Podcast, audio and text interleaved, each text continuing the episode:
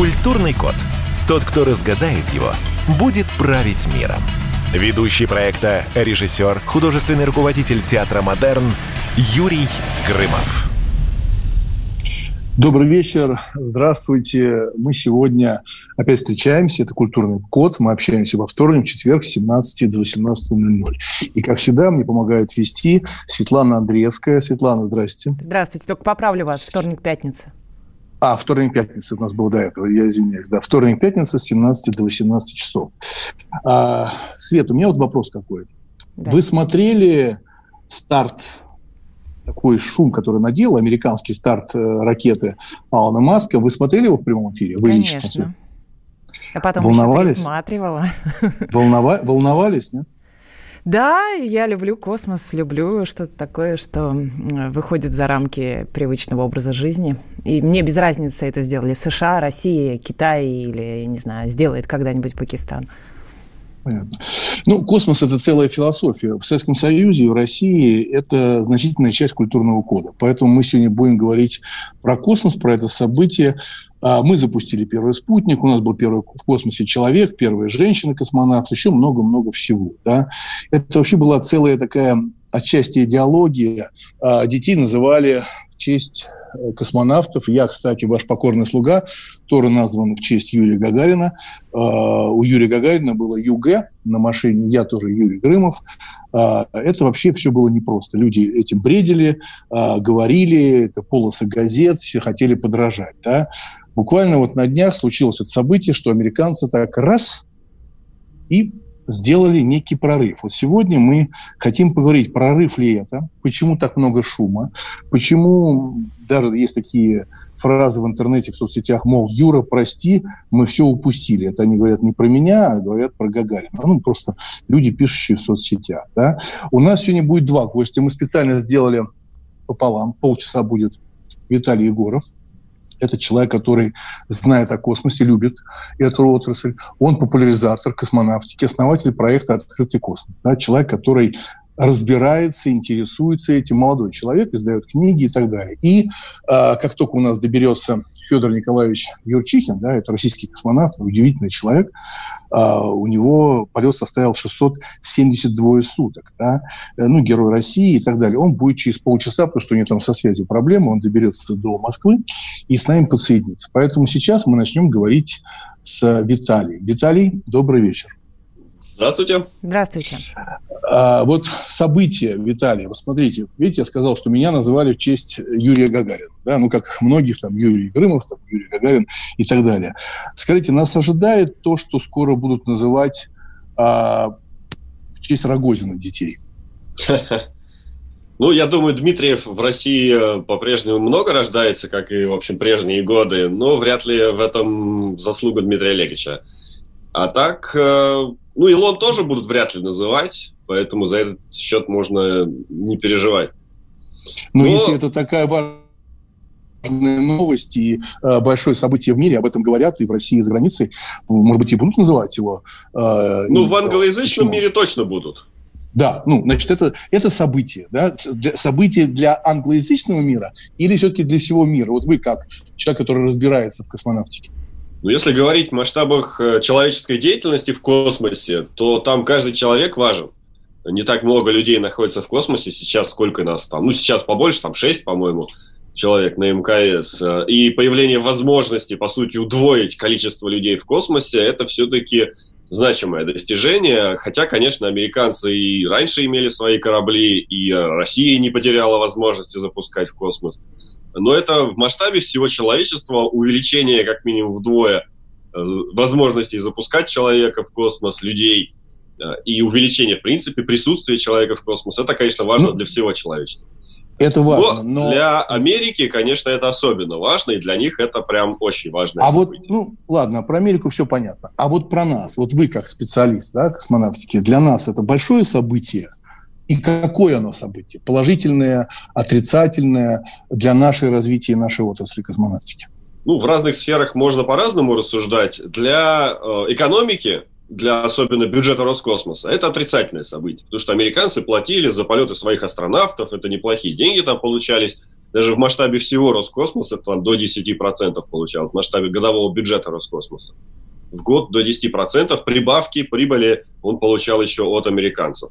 Для отечественной науки это лучше, потому что освобождаются свободные места на наших кораблях «Союз», значит, можно запускать больше космонавтов, можно готовить ученых-космонавтов, у нас их не так много было, э, и запускать. Соответственно, у нас будет больше науки сделано, а если модуль, когда и если модуль наука все-таки полетит, э, его нужно будет и готовить к работе, и работать на нем, эксперименты проводить. Так что в этом плане э, у России вырастут возможности по запуску людей в космос. То есть в данном случае, э, естественно, никакой аварии, никакого отказа от космонавтики у нас не произошло с полетом Dragon. Ну, Роскосмос сколько-то денег недополучит. А то, что Россия была космической державой, она, конечно, такой и останется. Ну да, но вы же читаете наверняка этот негатив, и даже вот, готовясь к этой программе, а, мы пытались выйти, общались с Терешковой, чтобы она вышла на связь, она согласилась, потом куда-то исчезла, а, мы звонили Рогозину, тоже там давали запрос в Роскосмос.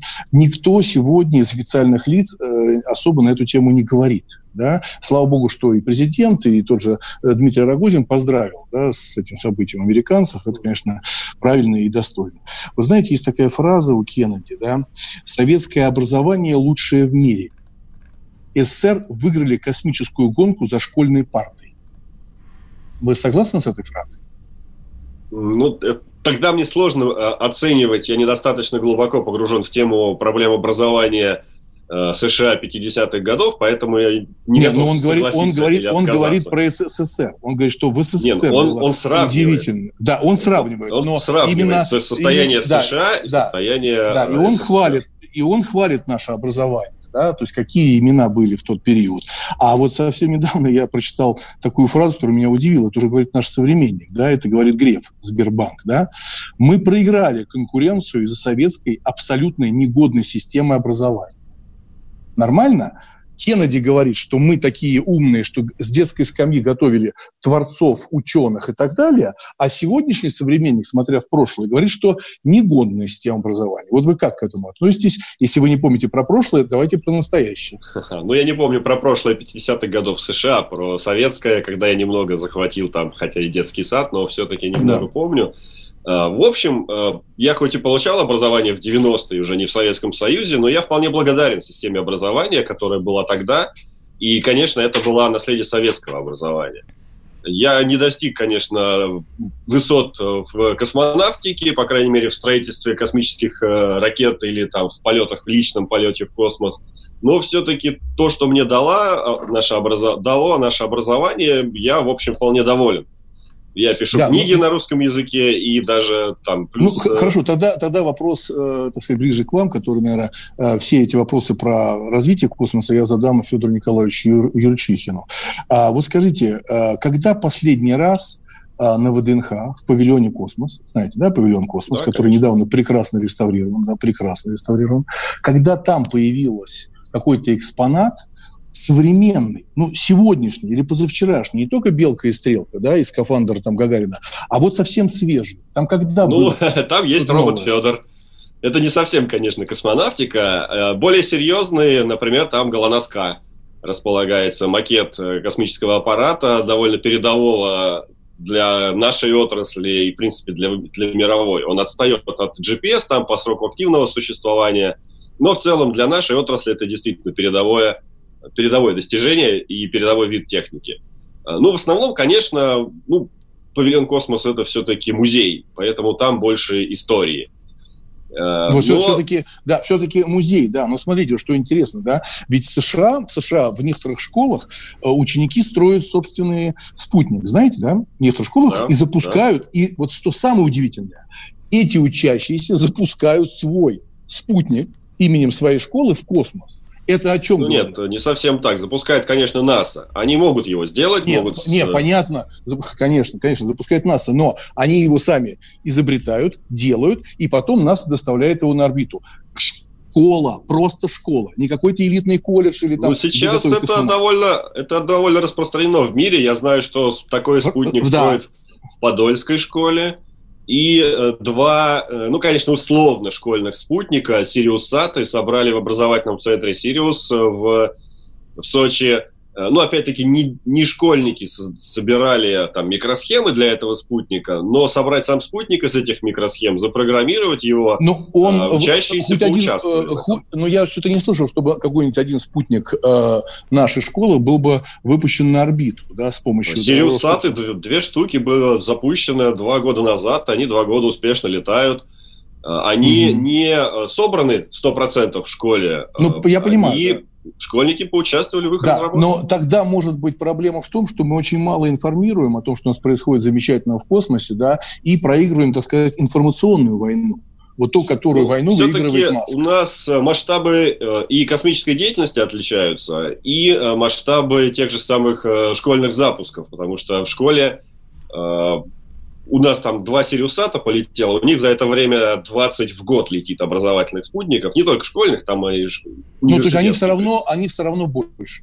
Они а, да, но и э, вопрос э, публи... э, распространения информации об этом, он, конечно, тоже важен. Там, в пресс-службе Роскосмоса там человек 5, наверное, работает, а в пресс-службе НАСА работает 400 человек. Да, мы прервемся сейчас с вами буквально. Культурный код. Тот, кто разгадает его, будет править миром. Ведущий проекта, режиссер, художественный руководитель театра «Модерн» Юрий Грымов. Физкульт-привет, страна! Как ты? Сидишь дома? Хочется подвигаться? Мастер спорта – Фитнес-эксперт, автор книги «Хватит жрать и лениться» Эдуард Коневский расскажет, как не набрать лишние килограммы в изоляции, как правильно заниматься фитнесом в домашних условиях, может ли спорт быть опасным и как сделать его полезным. О здоровом образе жизни актуально, но не навязчиво. Не ленитесь, подключайтесь. По субботам в 10 утра по Москве. На радио «Комсомольская правда».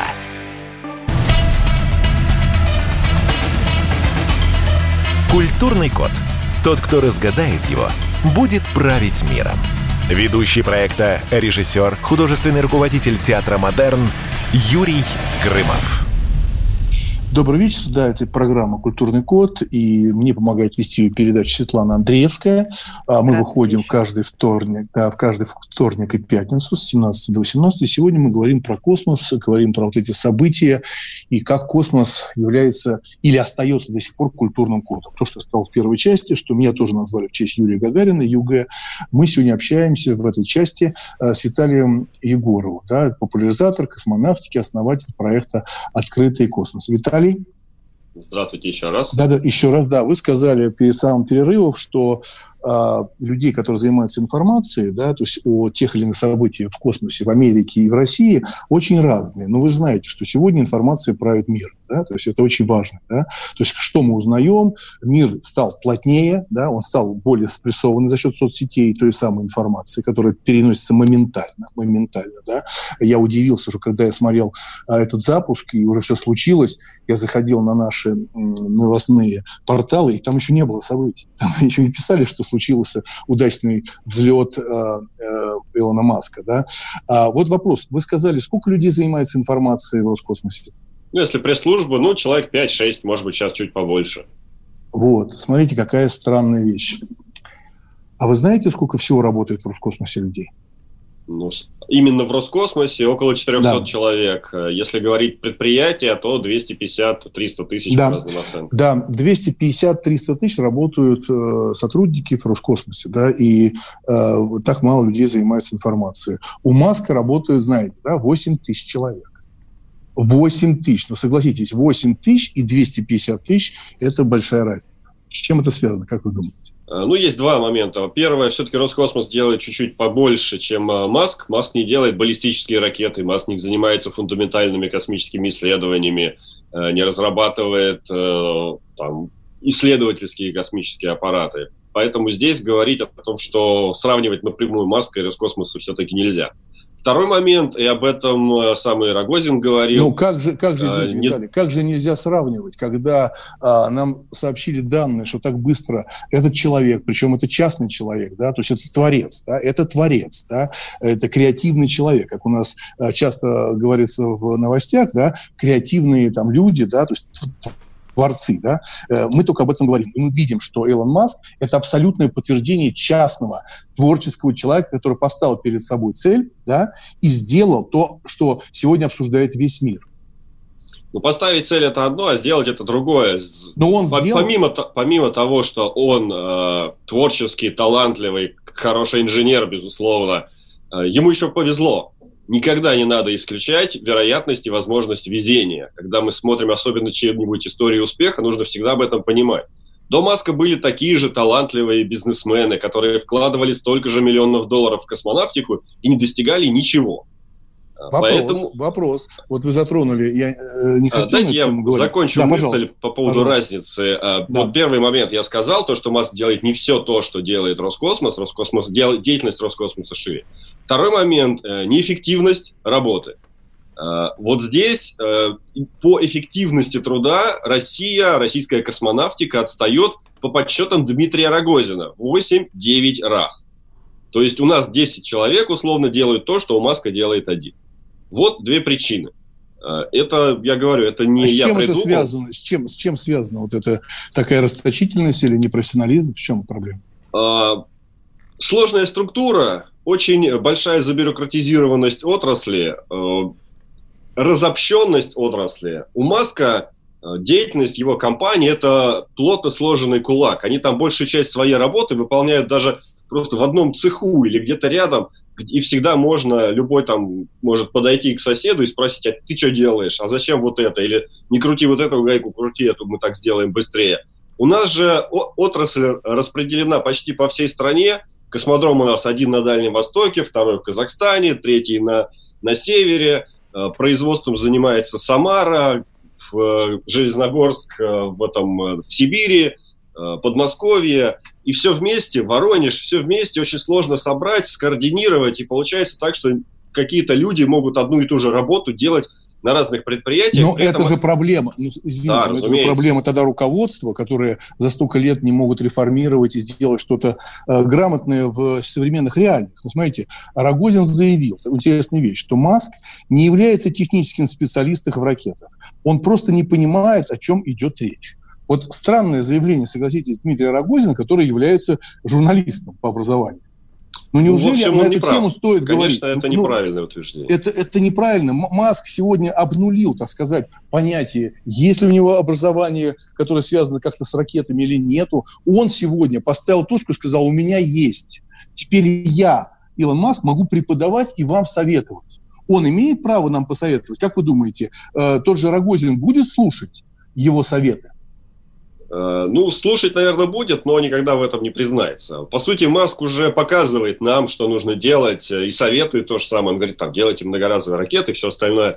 Э, Но Рогозин и, в принципе, наша отрасль будет исходить не из представлений Маска о том, что хорошо и плохо. И они действительно разные, потому что у нас разная структура экономики, разная структура отрасли. И Роскосмосу нет никакого интереса делать дешевые ракеты, потому что у Роскосмоса ракеты покупает государство, а государство купит в любом случае эти ракеты, поэтому чем дороже будет ракета у, э, Роскосмоса, тем ему лучше. Потому что главный покупатель услуг э, Роскосмоса у нас на сегодня, к сожалению, во многом стараниями Илона Маска, именно российское государство, потому что все остальные или почти все ушли к Маску. И здесь либо конкурировать э, с Маском, либо стараться повышать доходы нашей космонавтики за счет государства. Выбора просто никакого иного нет. И Ну и- для этого, для повышения доходов, дешевые ракеты, они только повредят. Так Илону Ну, Маску еще как же- бизнесмену тоже нужно продавать дороже, а не дешевле. А, Почему? Так Он он, продает частник. дороже. Он продает дороже, исходя из своей себестоимости, а не из э, той цены, которая есть на рынке. Он сделал низкие ракеты для себя, для своего производства, низкие по стоимости, а продает их по рыночным ценам или чуть ниже рыночных, чтобы э, к нему идти и покупать у него было выгоднее всего. Наша А ракета допуск- стоит 65 миллионов, а его 62. Вот разница. Да. А, Виталий, а вы допускаете э, коррумпирующую составляющую в бизнесе Маска? При строительстве Не знаю. Знаю только, что ему государство платит меньше всех. То есть, если посмотреть контракты, которые получает он, и за ту же самую работу получают его конкуренты, там, из Орбитал, который сейчас Northrop Grumman, Boeing, Lockheed Martin, они все получают в полтора-два и более раз больше, чем получает Маск. но за ту же самую работу. Он, но, но он же дает результат, и как раз а, его же, а, так сказать, а, большое преимущество в том, что он все-таки создал а, прецедент, что частная компания, то есть индивидуальность, творец, вот что очень важно. Вам не кажется, что мы застряли даже не в 80-х, 90-х, а раньше? Вы обращаете внимание, кто у нас комментирует события, а, связанные с космосом? Чиновники. Вы заметили? Не творцы, не ученые, а чиновники они говорят в том, же, в том числе Но и... Это больше, это больше вопрос, кому обращаются за комментарием. Обычно, да нет, ну, как обычно это, как к астроном... ну, ну, послушайте, обычно к астрономам журналисты обращаются только в одном случае, когда на нас летит очередной астероид. Или у нас мир, мир, мир изменился, мир изменился. У нас а, депутаты и политики стали как рок-идолы. К ним все Они бегут за всеми комментариями. То, что, то, что называется... А, а, а, а почему? Вам, неужели вам интересно слушать менеджера, а не какого-то ученого? Не какого-то мальчика, который сделал в своей школе э, тот самый спутник и запустил? Вот что ну, пусть происходит журналисты, там Пусть журналисты обращаются за комментариями к ученым. Если они знают э, нужных ученых, пусть обращаются ко мне, я им дам нужные контакты или поищу. А, а ученые, точнее, журналисты знают чиновников, они к чиновникам обращаются. Или чиновник где-то что-то сказал, это не знаю. его это все система, цитируют. Нет, это система координат. Я считаю, что мы должны восхищаться а, учеными, художниками, творцами, людьми, которые созидают, а не теми людьми, которые помогают созидать. У нас все немножко изменилось. Поэтому Маск – это частный человек, да, а человек, который сам все придумал, сделал и доказал всему миру, а мы постоянно апеллируем к топ-менеджерам, да, к топ-менеджерам ну, а, больших э, компаний. По поводу э, частности Маска, хотя он, конечно, частный, компания у него частная, но я подчеркну, что он попал в удачный момент, когда государство американское, американская космонавтика, приняло решение обратиться к частникам. И перед Маском, 20 лет до Маска, э, государство готовило и юридическую базу для того, чтобы государство, НАСА, могло с этими частниками сотрудничать. И как раз дом, вот пример, о котором я упоминал, когда бизнесмен американский вложил деньги, сделал ракетный двигатель, то есть то, с чего начинал Маск, и при этом ничего не достиг, просто все плюнул и ушел, э, потому что не получил контракт от НАСА. И тогда только в НАСА начали задумываться, блин, может, мы что-то делаем не так, и тогда появился у Маск. Нас остается, да, у нас остается минута. Скажите, пожалуйста, вы знаете ли какие-нибудь инициативы частного бизнеса? Да, мы знаем историю про какие-то большие яхты, про какие-то скандалы частного большого бизнеса, который пытался сделать что-то а, в космической индустрии. Ну, если мы говорим про Россию, то компания Seven Space была основана э, владельцами компании Seven авиакомпании. Они решили запускать э, ракеты с плавучего космодрома но была проблема в том, что эти ракеты были украинские, а они задели это дело в 2015 году. И в конечном счете э, сотрудничество опять России политик, с Украиной политика. не Понятно. сложилось по политическим причинам. Да. А, большое спасибо, Виталий. У нас сейчас будет небольшой перерыв. Большое спасибо, что приняли участие. А, потому что сейчас у нас будет на связи Федор Николаевич Юрчихин. Послушайте, да, это большой уважаемый человек, которого вы знаете. Мы продолжаем культурный код. Культурный код. Тот, кто разгадает его, будет править миром. Ведущий проекта, режиссер, художественный руководитель театра «Модерн» Юрий Грымов. Радио «Комсомольская правда» представляет проект «Не фантастика». Известные визионеры, писатели, бизнесмены, политики, режиссеры обсуждают, каким стал мир в эпоху коронавируса. А самое главное, что нас ждет дальше, завтра, через год или даже десятилетие. «Не фантастика». Не фантастика. Программа о будущем, в котором теперь возможно все. Вирусы — это, по сути, ядерная бомба для бедных любая деструктивная секта может сейчас нанять парочку биофизиков, чтобы они создали вирус-то пострашнее. И поэтому должны привыкать жить в мире, где подобные угрозы могут теперь возникать регулярно. Слушайте по понедельникам и пятницам в 16.00 по московскому времени. Культурный код. Тот, кто разгадает его, будет править миром. Ведущий проекта, режиссер, художественный руководитель театра «Модерн» Юрий Грымов. Добрый вечер. Да, это программа «Культурный код». А, мне помогает вести ее Светлана Андреевская. Да, как я уже говорил, что мы, да, что мы выходим во вторник и в пятницу с 17 до 18.00.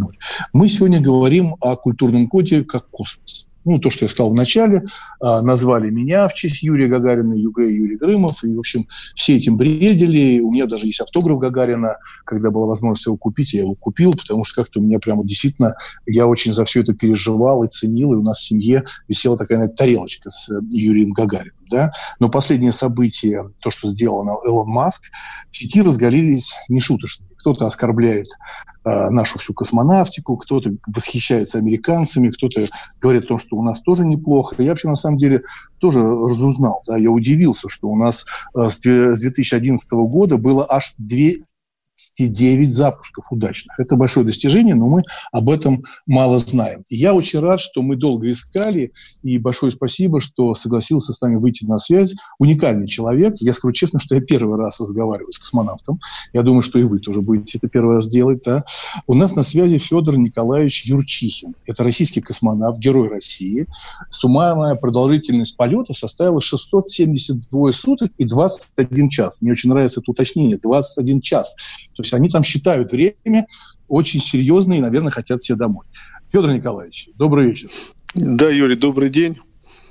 Да, как спасибо, что согласитесь. Да, хорошо слышно, отлично. Спасибо, что вы вышли с нами на связь. Мы с вами, знаете, как вот э, вам-то это не привыкать, а мы сейчас в самоизоляции, как вы там в самоизоляции наверху, да. Прием, связь нормальная, позывные, да, поэтому спасибо нам это сложно, но вам не... Я вот, если тоже можно, добавлю два слова, я тоже благодарен Пожалуйста. такому человеку, как Юрий Алексеевич Гагарин, потому что благодаря ему я приобрел свою профессию. Я мечтал быть космонавтом с детства, это была моя мечта, и я всегда подчеркиваю, что я счастливый мальчишка своего детства, потому что я осуществил свою мечту. Да, Федор Николаевич, а вот скажите, пожалуйста, вот тем более, тем более, что это такие вот корни, ваши профессии, ваши э, такие поступки, а вам не обидно, что сегодня, когда обсуждают Конституцию, буквально сегодня, да, там приняли, что это будет 1 июля, а мы будем обсуждать новую Конституцию, голосовать за нее или не голосовать. Наука-то там не является приоритетом. В новую Конституцию вписали патриотическое воспитание, в школах и, э, и религиозные правила. Про науку ни слова. Вам не обидно, Федор Николаевич? Ну, вы знаете, мне обидно несколько за другой, если честно. Мне обидно... Ну, я бы, э, знаете, как... Э, вот есть хорошая такая фраза, я бы ее взял за основу, может быть, сегодняшнего разговора. Прошлое нужно помнить, но им нельзя жить. Вот почему-то э, с точки зрения космонавтики мы очень хорошо помним прошлое. А ну, сегодня значит, после значит, Илона нет Маска мы в очередной раз мы в очередной раз все возбудились и начали э, есть статьи, которые хают и говорят, что ничего такого он не делает абсолютно. Вы понимаете, есть статьи совершенно другого толка но э, я предлагаю трезво глядеть на жизнь. И совершенно недавно э, был тоже прямой эфир «Космос и спорт», когда меня спросили, кто является космической державой номер один в мире. Я четко ответил, что если трезво смотреть, я считаю, что космическая держава номер один в мире – это э, Соединенные Штаты Америки. Это надо понимать. Это, это не обидно, это просто надо понимать трезво, где мы сегодня находимся. И э, если вы позволите, я вам э, в качестве э, защитника своего взгляда и приведу в оппоненты. Вот в 2010 году вышла замечательная книжка «Космонавтика 21 века попытка прогноза развития космонавтики до 2101 года. Можете себе представить, то есть на 100 лет вперед, как бы попытка. Редакция, ну, это фантастика, это фантастика, правильно? Это фантастика. Нет, нет, нет, нет, нет, на... это, нет? это, это совершенно не фантастика. Там собрались очень знаковые люди, многие из которых э, активны до сих пор в космической отрасли, под редакцией Юрия Михайловича Батурина. И вот э, первая же статья, к сожалению, ушедшего из жизни Бориса Евсеевича Чертака. Понимаете? И вот я э, прямо э, э, фразу из этой книжки Бориса Евсеевича – 2010 год, позволю вам э, да. еще раз уточнить. Для того, чтобы российская космонавтика вошла в будущем хотя бы в первую э, пятерку, необходимы радикальные, жесткие социально-политические реформы. И не только ради космонавтики. Борис Евсеевич Чертук, академик, соратник Королева. Он ну, в 2010 раз... году не считал, что мы входим в пятерку. Да, но вот как раз мы сейчас в первой части об этом говорили, да, что вот может бюрократический я, аппарат. Да, извините, я, к сожалению, да. не слышал первой части. Да. Да-да. Ну, мы говорили про бюрократический аппарат, того, что э, какое количество сотрудников работает у того же Маска, сколько в Роскосмосе, э, и мы живем как бы вот этим прошлым, да, этим прошлым. Вот я, например, э, знаю да. такую вещь, которая меня тоже удивила, что в э, законопроект Минфина, да, появилось положение о том, что в Роскосмосе числе других компаний, может не раскрывать данные о госзакупках. Вот что это такое? Почему вдруг мы не можем знать, какие госзакупки совершает Роскосмос? Э, сложный вопрос. Вообще финансовая составляющая не только Роскосмоса, а финансовая составляющая многих проектов в стране, э, она достаточно интересна. Я не, я не, нет, я не понимаю другого. Вы знаете, э, такое впечатление, что очень, ну, вот законы таковы, что многие боятся вообще начинать что-то новое, потому что тут же появляется счетная палата, тут же появляется куча уголовных дел. Мы не можем, ну, согла... Э, если деньги выделяются на конкретные проекты, и ты их не использовал, ты обязан возвратить. То есть директора на местах не могут э, как бы э, э, вот ну, управлять, управлять, управлять, тем, да, управлять да. тем денежным потоком, который выделяется под конкретные ну, задачи. Значит, нужно под конкретную говорить... деталь, да, но не под задачу вообще в целом.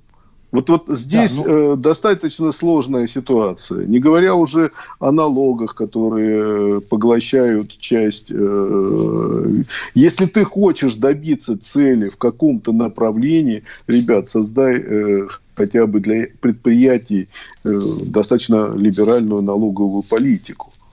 У нас нет достижений вы, последних Вы считаете, лет что все вот это, да, все, конечно, это очень сильно тормозит, да, что не приходят такие яркие люди, как Маск, ну, в России они же есть, есть же амбициозные ребята, ученые, они боятся этого всего вот э, этого как раз вот этого обременения. В том, в, том, в том числе, да. Почему неоднократно на самом высоком уровне поднимается вопрос и о среднем бизнесе, и о большом бизнесе.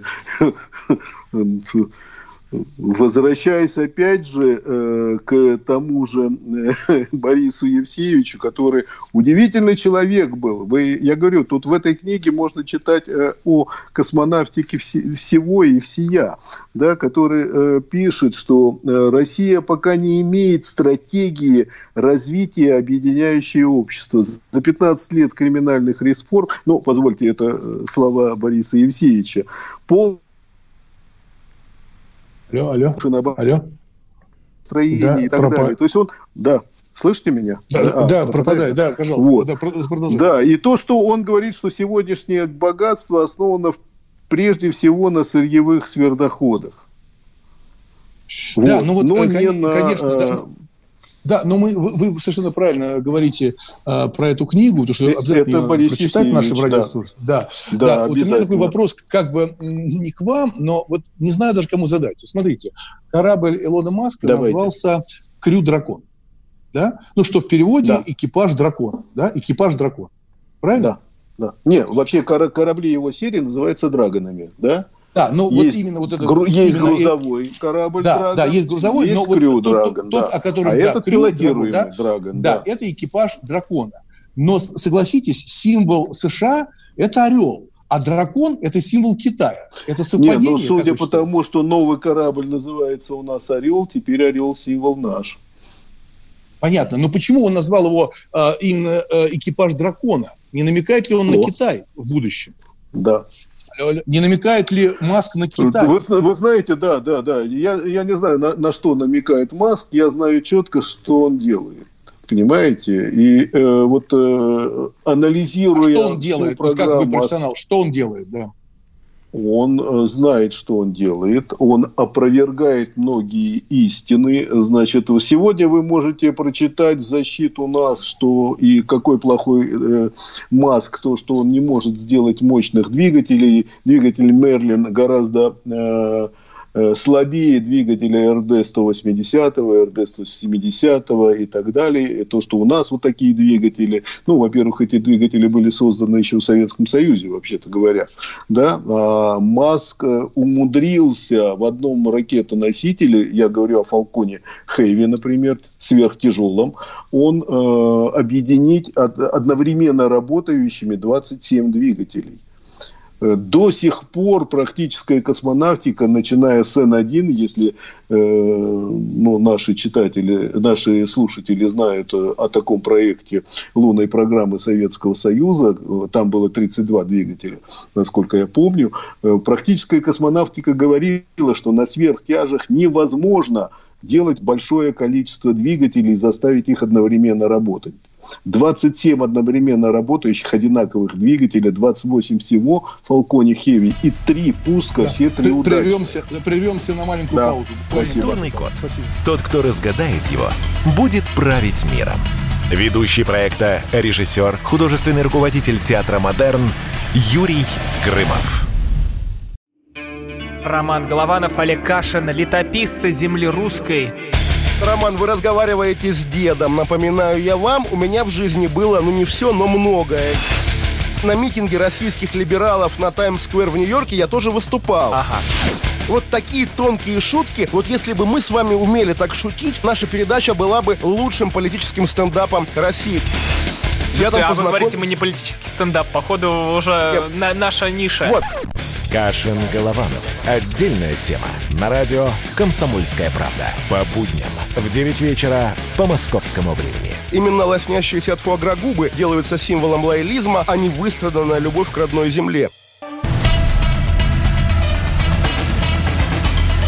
Культурный код. Тот, кто разгадает его, будет править миром. Ведущий проекта, режиссер, художественный руководитель театра «Модерн» Юрий Грымов. Добрый вечер. А, это программа «Культурный код». И мы сегодня говорим о таком культурном коде нашем, российском, советском, моем культурном коде, как космос. И у нас сегодня прекрасный собеседник Федор Николаевич Юрчихин, да, герой России, человек, который пробыл в полете продолжительностью 670 двое суток и 21 час. Вот, Федор Николаевич, ну, вы с нами? Вас, вы слышите? Юра, если можно, да. Юрий, да. если можно не, не часто повторять, потому что хочу напомнить, что э, мировым да. рекордсменом является Геннадий Иванович Падалко. Ага. 870 ну, послушайте, ну, с лишним, то есть с моими ну, 607, днями, там да, близко ну, не все равно 600, к нему. Послушайте, ну, не, ну, ну Федор Николаевич, ну 670 да. двое суток, да, вот у меня вопрос, а, знаете, вот прям вот честно, прям мой личный вопрос такой, прям очень. А, я как- как-то проплавал на Крузерштерне часть кругосветки, да, и когда с моряками, и я пришел, когда а, меня земля встретила очень жестко, я когда на нее наступил, ну, после уже прихода да. с барка, да, она прям толкалась. Я чувствовал, как земля толкалась. Ну, я ногой наступаю на землю, понимаете? И она прям да, толкает да, после, меня. после корабля, да, согласен. Да, а вот, тоже скажите, вот опыт. вы, да, да, вот вы, когда прилетаете э, из космоса, вот какие ваши физические ощущения, если возможно, подробно? Вы как-то хорошо ушли от э, темы Илона Маска.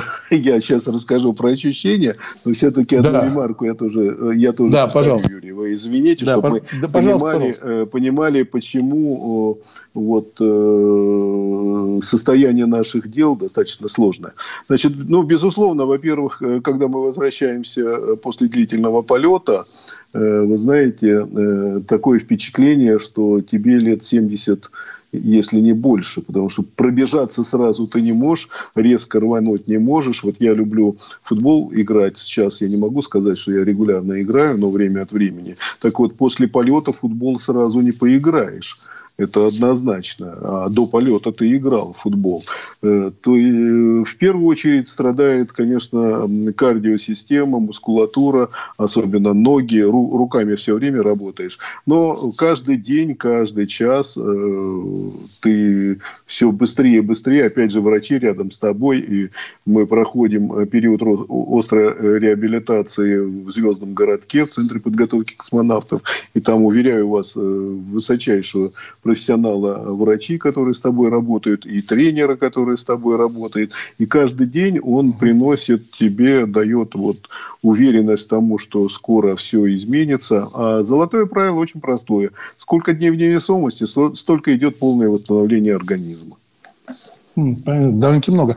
Э, вы про Элона Маска хотели закончить, пожалуйста. Да, вот я, я, я опять же возвращаюсь просто э, к Борису Евсеевичу э, Чертаку. Да? Вот смотрите, у него есть такая интересная фраза. 2010 год. Перспективные космические программы России будут во многом определяться сроками создания нового тяжелого вместо протона и столь же надежного носителя. На это уйдет лет 10-12. В США тяжелый и сверхтяжелый носитель создадут в ближайшие 8-10 лет. Falcon Heavy, первый запуск 2018 год, крайний запуск 2019 год. Напомню, уже три запуска успешных было – Значит, по последним данным мы говорим о создании сверхтяжелого носителя в России в 2027, 2028, а то и дальше годах. По существу мы с 2010 по 2020 год мы э, пропустили все. А почему пропустили? Потому что в 2008 году, если я не ошибаюсь, была принята э, программа э, развития космической э, космонавтики на 2010-2020 годы, и там были у нас три старта в сторону Луны. Там был э, э, Фобос Грун, там была Венера, там был Меркурий. Рассматривались вопросы о над первом полете в сторону Меркурия, потому что в Советском Союзе мы не летали, к 2019 году, если я не ошибаюсь. Надо посмотреть внимательно эту программу. Так вот, 2020 год сегодня, у нас сверхтяжелого носителя нет, хотя 10-12 э, лет на это давал э, Борис Евсеевич Черток, а в Соединенных Штатах Америки есть. И есть он благодаря Илону Маску.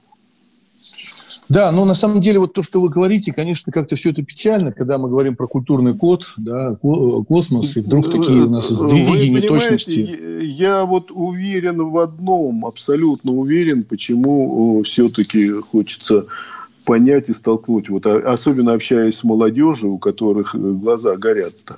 Значит, э, опять же, возвращаясь к тому времени, времени титанов, которое у нас было, это и время Сергея Павловича Королева, время того же Чертака, Глушко, Бармина старшего, Бармина сына, э, даже и не, не даже, а и Бармина сына, и многих-многих э, гигантов, Юрия Алексеевича Гагарина, Алексея Архиповича Леонова. Э, значит, вы знаете, мы страна, которая дала человечеству путь в космос, показала. Мы страна, которая в 70-х, 80-х и даже 90-х годах показывала, что надо делать. Потому что давайте не забывать про станцию «Мир», на которой было огромное количество мировых рекордов и открытий фундаментальной науки, и в практической науке, и во, во, во многом-многом-многом. То есть там одна экспедиция другой это, это потрясающие результаты давало. Понимаете? Поэтому я считаю, что мы в моральной ответственности перед человечеством в том, куда идти дальше, в том числе. В том числе в космосе. Потому Но что, в то же время вы говорите о том, что сейчас есть большие проблемы. Америки у них шарахание от марсианской программы. То есть каждый новый президент у них э, давал новый путь то, то выступление Буша-младшего было, Барака Обамы было, то они к астероидам летели и хотели брать вещества астероидов, то к Марсу. Не, ну у нас же Марс тоже, вперед, у нас тоже Луна. Рогозин, Рогозин тоже заявляет и грозится Луной там и так далее, что высадимся и так далее. Он же тоже заявляет, и мне кажется, это нормальное если желание. время я, я прочитал бы Бориса Евсеевича Чертака по поводу Луны и как он видит роль России ну, в у нас этой осталось программе. совсем мало времени. Да, к сожалению. Да, да. У меня Поэтому, буквально такой по, э, по традиции, я, я по вам, традиции. Я вам да. обращался к тому, что в программе 2010-2020 года было три лунных экспедиции. Три. Не экспедиции человеческих, а три полета в сторону Луны. Да. Там Луна, э, как-то они назывались, три. Ни одного проекта не осуществлено. На да, у нас буквально, и... у нас бу- да. буквально 30 секунд остается. Маленький, вот, у меня Бриз был готов к вам. Один вопрос. Вы верите в неземную цивилизацию? Вот вы лично. Федор Николаевич? Э, вы знаете, я отвечал на эти вопросы. Прям я, совсем чуть-чуть. Э, я, я быстро говорю. Я знаю, однозначно знаю. Во-первых, э, встреча с неземной цивилизацией, контакт для меня, так же, как для многих других людей, те, которые понимают это, это не навреди. Культурный код. Тот, кто разгадает его, будет править миром. Ведущий проекта, режиссер, художественный руководитель театра «Модерн» Юрий Грымов. А у вас нет такого ощущения, что на нас идет цунами? Рушится рубль, рушится экономика. Сегодня последние новости, просто страшно смотреть. Я не исключаю самые дикие варианты. Ну, например... Наша гениальная, в кавычках, Госдума наплевала на указания президента. Проснулись от того, что вломились в дверь, забрали оружие. Начали проклинать заново мужчин. Там уголовных дел море, газеты все трещали. Но он же в Госдуме, вы удивляетесь? Вылилось это всеобщий хайп. Человек против бюрократии. Программа Владимира Варсовина. Гражданская оборона. На радио «Комсомольская правда». Каждую среду в 16.00 по Москве.